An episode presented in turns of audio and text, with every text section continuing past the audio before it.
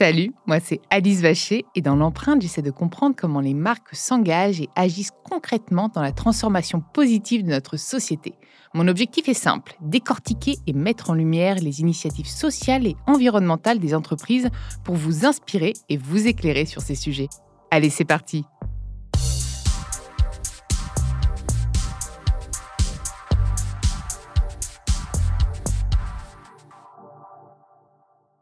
Dans ce nouvel épisode de L'Empreinte, j'ai le plaisir d'accueillir Véronique Faujour, secrétaire générale de Crédit Agricole SA.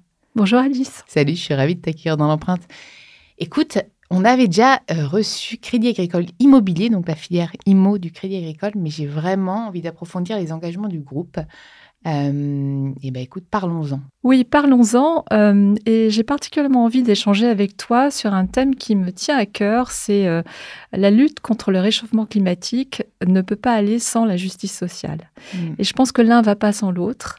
Et l'un ne peut pas réussir sans l'autre. Et si je te dis ça maintenant, c'est parce que ce qui me frappe en ce moment, c'est qu'on a l'impression qu'on est un peu dans des luttes opposées et que c'est tout l'un tout l'autre. D'un côté, on a les temporisateurs qui euh, font face à l'envolée des prix de l'énergie et quoi qu'il en coûte, c'est la souveraineté énergétique. Et puis de l'autre, on a les chevaliers de l'apocalypse climatique qui te disent euh, quoi qu'il en coûte socialement, il faut à tout prix euh, arrêter de faire ci, arrêter de faire ça, et puis et puis renoncer à un certain nombre de choses. Et, moi, je pense que finalement, c'est les deux ensemble qu'il faut qu'on réussisse. Et si je te parle de ça, c'est parce que j'ai envie de te parler aussi de l'histoire du Crédit Agricole, parce que je pense que c'est très lié finalement à cette histoire-là. J'allais justement te demander, parce que je, je, partage entièrement ton avis sur ces deux combats qui sont en fait qu'un combat. Euh, mais euh, comment concrètement, bah, du coup, tu t'engages? Enfin, Le groupe s'engage. Ouais, ouais. Et en fait, il s'engage parce qu'il s'est toujours engagé. Et si tu veux, si on revient très en arrière, parce qu'on parle de la fin du 19e, donc tu vois, c'est pas d'hier. Et en fait, à la fin du 19e, on est un peu dans une situation qu'on peut connaître dans les pays en développement aujourd'hui. On est face à une France majoritairement agricole. La moitié de la population française vit de l'agriculture et vit dans la misère. Pourquoi? Parce qu'en fait, ils sont pas capables, les Français, de financer, de moderniser moderniser cette agriculture. Et d'ailleurs, il y a Zola qui écrit dans ses romans, il écrit Un paysan qui prend un crédit est un homme foutu. Donc tu vois, c'était vraiment, le crédit n'était pas accessible. Et donc finalement, on ne prêtait pas, on tournait le dos à un certain nombre de gens parce qu'ils n'étaient pas jugés solvables. Et donc il y a deux types dans le Jura, donc dans le fin fond finalement de la France, on pourrait dire maintenant. Euh, eh tous nos Jurassiens, ne nous en voulez pas. Au contraire, j'adore le Jura, magnifique, région avec des gens extraordinaires. Mais en tout cas, c'est né comme ça. Deux personnes se retrouvent et disent on va prêter à ceux à qui on ne prête pas. Et c'est comme ça qu'ils ont créé une caisse locale et ils ont inventé le crédit accessible. Ça s'appelait comme ça? Crédit bah, accessible Ça s'appelait euh, Crédit agricole. Ah, C'était une caisse locale et qui était dédié aux agriculteurs. Et puis petit à petit, dans cette histoire-là, née d'une utilité sociale quand même, petit à petit, ils ont fait face aux transformations sociétales. Il a fallu faire face à la modernisation de la France, l'électrification des campagnes.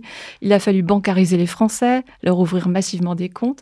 Il a fallu euh, donner euh, l'accès à la propriété, donc diffusion massive du crédit immobilier qu'on connaît aujourd'hui, à taux fixe, hein, je le rappelle. Le digital aussi, les sortes de digital. Le digital euh, extraordinaire. Et maintenant, c'est quoi la transition? Bah, C'est les transitions climatiques et énergétiques. Et c'est ça euh, finalement ce continuum qui fait que utilité sociale et transformation climatique et énergétique vont de pair et vont continuer à aller de pair. Surtout que nos agriculteurs sont quand même vraiment très challengés avec les pesticides, etc. Exactement. Pour passer au bio, ils ont besoin d'aide. Enfin, vous êtes clairement, je pense, un clé comme acteur pour, euh, pour les encourager, pour les aider. Bah, on est clé parce que d'abord, il n'y a pas que l'agriculture bio, il y a toute l'agriculture, Tout à fait, toutes les agricultures, et il faut nourrir il faut nourrir la population mondiale, on le sait bien. Et donc ça, effectivement, il faut accompagner ces transformations agricoles et globalement, il faut accompagner les transformations sociétales. Et pourquoi j'insiste beaucoup sur cette inclusion C'est euh, pour ne laisser personne sur le bord de la route, il faut voir ça sur un principe d'universalité. C'est-à-dire aujourd'hui, concrètement, qu'est-ce qu'on peut faire pour euh, la mobilité verte, pour rendre accessible la voiture électrique à tous? Bah, nous, par exemple, notre réponse, c'est de dire on va faire un leasing social à 100 euros. C'est-à-dire pour 100 euros par mois, tu vas pouvoir rouler en voiture électrique. Et comment tu vas pouvoir recharger? Tu vois, alors là, c'est pas, pas ici pour me parler de mobilité électrique, mais je sais que en commentaire, on risque d'avoir, oui, bon, bah, en même temps, c'est pas une solution électrique. Mais vous, ce que vous encouragez finalement avec le Crédit Agricole, c'est des, alternatives plus durables. Oui. Mais le problème, c'est que tout est lié parce que ceux qui sont dans le Jura, je suis pas sûre qu'ils aient des bornes de recharge partout. Donc, il faut un accompagnement territorial sur la mobilité et c'est Complètement des énormes engagements. En fait. Complètement d'accord. Et d'ailleurs, on a un projet au Crédit Agricole qui est d'installer des bornes dans, euh, au, au pied des agences Ah, C'est trop bien. Euh, ouais, au moins dans- ils, savent dans les crédits ouais. agricoles et, notamment au milieu rural pour euh, permettre à tous non seulement d'avoir une voiture électrique, mais en plus de pouvoir la recharger, effectivement. Et ça, si tu veux, cette vision-là de l'accompagnement concret euh, sociétal, il se fait avec un grand pari, finalement, parce que tu as raison de dire le tout électrique, on ne sait pas, mais il faut quand même se lancer. Et il faut euh, explorer toutes les pistes possibles aujourd'hui. Et là, le rôle du banquier, il est quand même majeur parce que c'est de, de faire face à de nombreux défis incertains. Est-ce que l'hydrogène, ça va marcher? Est-ce qu'on va y arriver? Est-ce que l'électrique, renouvelables sera- pour faire de l'hydrogène voilà. Est-ce que l'électrique, c'est la solution ou Mm. pas Est-ce que les éoliennes, on va pouvoir le faire? Est-ce que la méthanisation va pouvoir se développer? Etc. etc. Tant de questions auxquelles on fait face. Mais ces questions, on les aborde de front et on essaie de donner des réponses concrètes. On est, par exemple, au Crédit Agricole, euh, capable aujourd'hui de financer une énergie renouvelable sur trois. On est euh, moteur finalement et promoteur de ces euh, nouvelles formes d'énergie, quand bien même on n'est pas certain que toutes iront au bout et que toutes réussiront. Top. Et concrètement, donc là, tu m'as parlé des bornes de, de recharge. Est-ce que tu as d'autres actions concrètes que vous mettez en place? Oui, moi je, je- je reste sur mon terrain social et je, je, je vais te parler du livret vert sociétaire. Alors, tu sais, au Crédit Agricole, on est une banque coopérative et mutualiste. Ouais. Et donc, nous avons des sociétaires qui sont les actionnaires de la banque. On a 11 millions de sociétaires aujourd'hui, donc qui ont pris des parts. Et ces sociétaires-là, on leur propose un livret vert. Qu'est-ce que c'est un livret vert? Ça veut dire que l'épargne qu'ils vont mettre sur ce livret-là, elle va bénéficier à des projets durables dans leur territoire.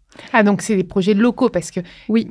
Est-ce que dans vos investissements, justement, vous avez exclu tout ce qui était fossile, etc., ou pas encore C'est des engagements Alors, c'est la grande question, tu sais, euh, qui est beaucoup, beaucoup euh, reprochée. Bah, C'est ça, toutes les banques. c'est euh, la question qui m'a été posée quand j'ai dit que vous veniez dans Bien sûr. forcément. Bien sûr, on entend beaucoup parler et on entend beaucoup les ONG d'ailleurs reprocher aux banques et aux banques françaises de continuer à financer euh, des euh, projets d'hydrocarbures.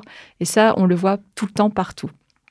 Moi, je pense que, et je reviens à mon propos du début, entre le quoi qu'il en coûte pour le climat ou le quoi qu'il en coûte socialement, je pense que c'est important de se dire que euh, aujourd'hui, nous, notre volonté, c'est surtout pas déserter le présent.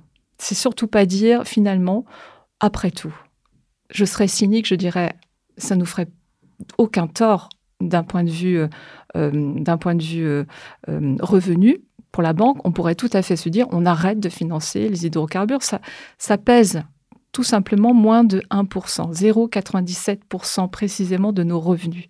Donc ce serait très simple pour nous de dire, on arrête. Mais arrêter, et je reviens à ma question sociale, ça veut dire quoi? Ça veut dire que tu, tu désertes le présent, c'est-à-dire que tu dis à tous les gens qui aujourd'hui ne peuvent pas faire sans, bah, vous arrêtez de vous, vous chauffer, vous arrêtez de vous déplacer, et puis c'est pas notre Mais problème. justement, est-ce qu'on n'accélérerait pas l'innovation verte en arrêtant, en étant un peu plus radical et en formant Parce qu'il y a un problème, tu me parles du social, et c'est la formation.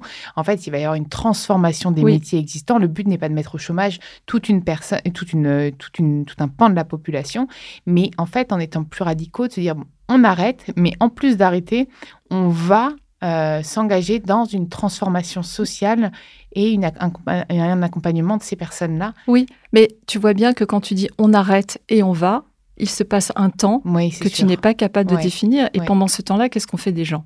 Moi, je préfère parler de transition et donc de dire oui, il faut absolument aller vers ça et on y va. Et d'ailleurs aujourd'hui, je tu penses crois- que vous allez arrêter finalement? Mais en fait, je n'en sais rien. Tout ce que je sais, c'est qu'on met toutes nos forces dans les énergies Peut-être renouvelables. qu'il n'y en aura plus de toute façon. Et euh, et il n'y a pas aujourd'hui de projet euh, vert qui ne trouve pas de financement. C'est ça qui est important de se dire. C'est-à-dire qu'aujourd'hui, on met toutes nos forces sur les énergies renouvelables. Mais pour autant, on accompagne, nous, ce qu'on veut, en fait. C'est pas tourner le dos à des entreprises ou à des clients qui sont pas vertueux et leur dire on ne te finance plus parce que tu n'es pas vertueux. On leur dit on veut t'accompagner dans ta transition. C'est ça. On veut faire en sorte que tu te transformes. Comme fait la BEI. Mais la, bien la sûr. Banque européenne, elle, alors, elle- elle- elle a exclu, elle, par contre, ceux qui étaient euh, intransformables, mais elle accompagne ceux qu'elle Bah, peut aider à On a transformer. évidemment exclu le gaz de schiste, etc. Mm. On l'a dit haut et fort, mais simplement, pourquoi on laisserait de côté une entreprise qui a besoin de se transformer? C'est pas rendre service à la à société. Il faut absolument l'accompagner. Et ça, nous, notre rôle, c'est accompagner les transitions vers ceux qui n'y sont pas encore et qui doivent y être. Et puis, c'est pousser l'innovation et pousser tout ce qu'on peut faire pour développer les énergies renouvelables. Mais, mais comment, comment tu rédiges un cahier des charges pour les accompagner? Parce que finalement, si tu vois qu'il n'y a pas de résultat, au bout d'un moment, tu arrêtes d'accompagner, non? Ah, mais on les accompagne très concrètement. Tu sais, par exemple, on a, une, on a, on a un très grand groupe au sein du Crédit Agricole qui s'appelle Amundi. Oui. Amundi, par exemple, a, défini ce qu'on appelle un Say on Climate. C'est-à-dire que quand il est investisseur, pour le compte de ses clients, il va dans les assemblées générales et il regarde précisément la politique climat de ces entreprises. Quand la politique climat ne lui convient pas, il ne vote pas les résolutions de l'entreprise. Donc on est déjà très actif. Mais au préalable de tout ça, on a eu un dialogue avec cette entreprise. On a essayé de comprendre, on a essayé de travailler avec elle sa trajectoire justement de transition climatique et énergétique. Donc tout ce travail-là, il est évidemment pas euh, dans les papiers, dans les journaux tous les matins, mais c'est un travail de fond que font nos banquiers, nos seniors banqueurs notamment, dans le financement, mais aussi nos investisseurs internes quand ils, quand ils discutent avec leurs clients c'est de ça dont ils parlent, de leur trajectoire. Et ils, suivent cette trajectoire de façon très jalonnée pour voir si l'entreprise est bien positionnée par rapport à ce qu'elle a promis. Et j'imagine que vous avez aussi un rôle de sensibilisation auprès de vos clients. Enfin, moi, je pense que c'est le rôle de toute marque, toute entreprise, parce que tout le monde n'est pas euh, n'a pas accès à l'information. Euh, comment est-ce que vous faites pour sensibiliser un maximum de personnes, vous êtes assez présent sur le territoire, justement en agence? Euh, comment, vous, comment vous faites? Est-ce que vos banquiers sont formés aussi sur les... Oui, c'est un très grand enjeu, la formation. Il y a un très grand programme de formation pour les conseillers, mais pas que, pour l'ensemble des collaborateurs du groupe, bien sûr. Et tu vois, je vais te parler des passoires thermiques dont on parle souvent, par exemple. Les, les, nombreux logements des Français qui aujourd'hui euh, euh, sont de véritables passoires. Et, j'ai lu très récemment qu'il y avait 15% des Français qui avaient froid l'hiver. Donc tu imagines cette déperdition d'énergie et en même temps ce, cette crise hein, finalement euh, sociale forte qu'on ne peut pas accepter en France aujourd'hui. Et en plus, crise économique, parce que ça doit leur coûter hyper cher. S'ils se chauffent à blanc. Très cher, c'est les factures très cher. bon, bref, donc on voit très bien le malaise. Eh bien, nous, ce qu'on va faire, c'est qu'on se rend compte qu'en parallèle, les dispositifs finalement de rénovation des logements sont très mal connus, sont très compliqués à mettre en œuvre. Donc, ce qu'on va mettre en place là, ces jours-ci, on met en place une plateforme digitale très très complète qui va s'appeler GECORénov et qui va te permettre finalement de naviguer dans toutes les aides possibles auxquelles tu as droit et de comprendre ton diagnostic énergétique, qu'est-ce que tu peux faire pour améliorer euh, tout ça. Et si cette plateforme ne t'est pas accessible, effectivement, tu vas en agence, évidemment, et tu vas en discuter avec ton conseiller qui va te proposer un certain nombre de solutions. En fait, ce qu'il faut vraiment se dire, c'est que face à cette transition énergétique et climatique, il faut absolument qu'en face, on ait des solutions pour chaque Français, qu'on ait des solutions pour chacun, qu'il soit pauvre ou fortuné, il faut qu'on soit capable d'accompagner ces transitions partout. Et c'est quoi euh, tes prochaines actions, enfin vos prochaines actions? À court terme Parce que moyen et long terme, on n'a pas, pas le temps presque. court terme, je pense que déjà, ouais, est-ce que tu as, des projets? Ah ben on en a beaucoup. Tu vois, Gécorénov va prendre énormément d'ampleur parce que derrière Gécorénov, une fois que tu as fait ta plateforme pour aider et pour guider les gens, pour leur dire voilà ce, à quoi vous avez droit et voilà comment vous pouvez faire. L'étape d'après, c'est quoi? C'est de te donner un, listing, un fichier d'artisans homologués qui vont te permettre d'activer concrètement ta rénovation. Tu vois, tu, vois bien qu'au travers de, de, tout ça, tu as des prolongements qui ne peuvent pas s'arrêter. On parlait de la mobilité tout à l'heure. Tu m'interrogeais sur les bornes. Ça, c'est un projet. Tu vois, on n'y est pas encore, mais on veut y aller. On veut installer ces bornes. Et ce seraient des bornes qui permettraient de rechercher tout type de véhicule parce que tu sais même. Ah, ça, c'est top. Oui, oui, bien sûr. Parce que le nombre de personnes qui me disent Bah oui, moi, j'aimerais bien, mais alors, c'est jamais la bonne borne. L'enfer. mais c'est vrai que c'est assez compliqué. C'est compliqué. Hein. Aujourd'hui, je trouve que malheureusement, alors moi, je suis solutionniste comme toi. Je crois qu'on partage beaucoup de choses. Mais je trouve que parfois, c'est très compliqué. C'est compliqué parce que c'est nouveau pour tout le monde. C'est ça. Et que c'est pas stabilisé. Et que ça mmh. le sera peut-être pas, vraiment dans les prochaines en fait, Il faut qu'on apprenne à vivre avec de la nouveauté. Oui. Il faut qu'on apprenne à aimer, à savourer cette nouveauté, à accompagner, à se rendre compte que parfois, bah, ça ne marche pas, mais qu'on a essayé de bien le faire. C'est ce qu'on ce qu'on voit là, tu en parlais avec, par exemple, l'éolien, etc. Moi, j'ai publié quelque chose ce matin, je me suis fait taper des doigts, alors que je suis pour l'éolien, parce que je veux qu'on trouve des solutions. Et peut-être qu'on se rendra compte qu'il y a des choses qui n'étaient pas top, et peut-être qu'en fait, ce sera génial. Et, et je pense que si on n'essaie pas, l'immobilisme, ça va pas nous sauver, en fait. Aujourd'hui, on, est, on doit décarboner. Donc, euh, Oui, il faut essayer. Ce que je te disais tout à l'heure, c'est qu'on a, on a cette prise de risque à prendre Hmm. collectivement. Il faut être bienveillant, il faut garder le cap, 1,5 degré, accord de Paris.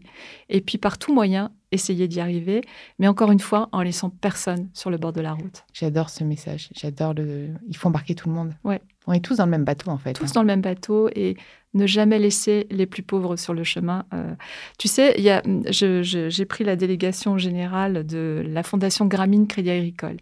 Il y a quelque chose qui m'a vraiment bouleversée ces derniers temps. C'était, euh, on a eu une petite conférence et le conférencier euh, nous a dit, écoutez, c'est quand même incroyable que les pays les plus impactés aujourd'hui dans le monde par le réchauffement climatique sont ceux qui émettent le moins.